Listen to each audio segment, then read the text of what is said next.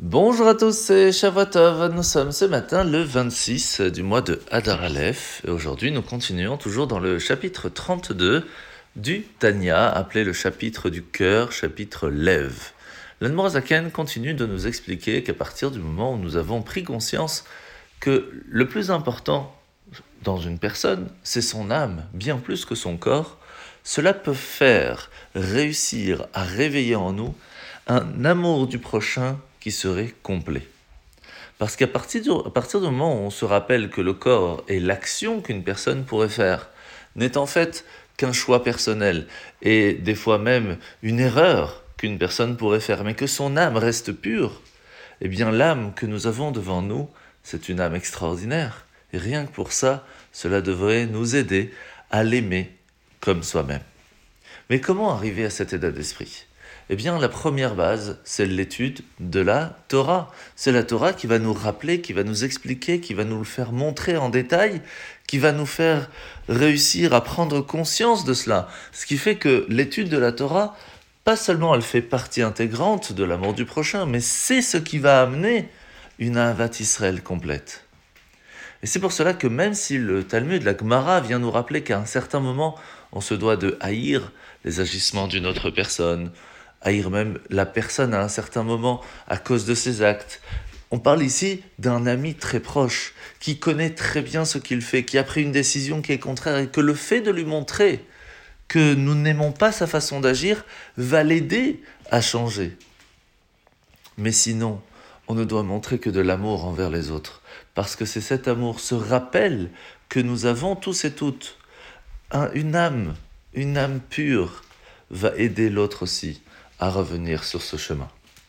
La mitzvah de ce matin, c'est la mitzvah positive numéro 221.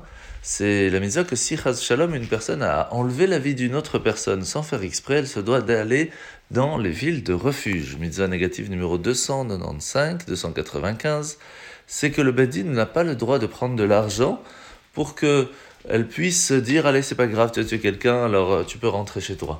Ça, c'est ce qu'on appelle shochad et c'est totalement interdit. Mitzvah négative numéro 292, 292. Le Beddin ne peut pas euh, condamner une personne qui normalement devrait être condamnée si toutes les lois qui sont relatives à ça n'ont pas été suivies à la lettre. La paracha de la semaine, nous commençons parachat Pekoudé, la dernière paracha du deuxième livre de Shmot. Et nous allons voir qu'après que le tabernacle a été fait, il va être appelé pour la première fois le Mishkan Haedut, le tabernacle qui constitue un témoignage. Un témoignage de quoi? Du fait que Hachem nous a pardonné la faute du Vaudor.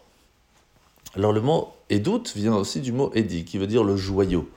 Parce que lorsque nous avons reçu la Torah, nous avons reçu des couronnes qui ont été perdues à cause même du fait que le Vaudor a été fait.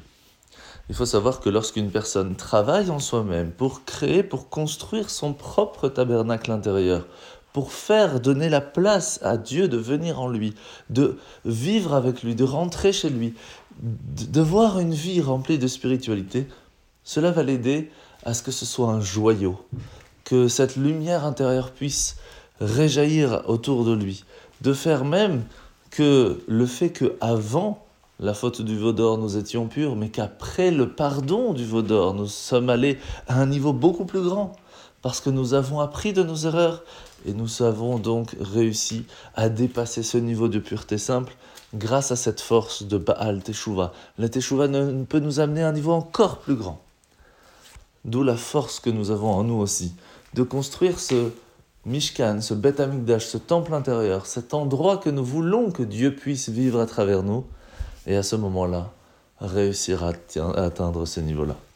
Bonne journée à tous et Shavuot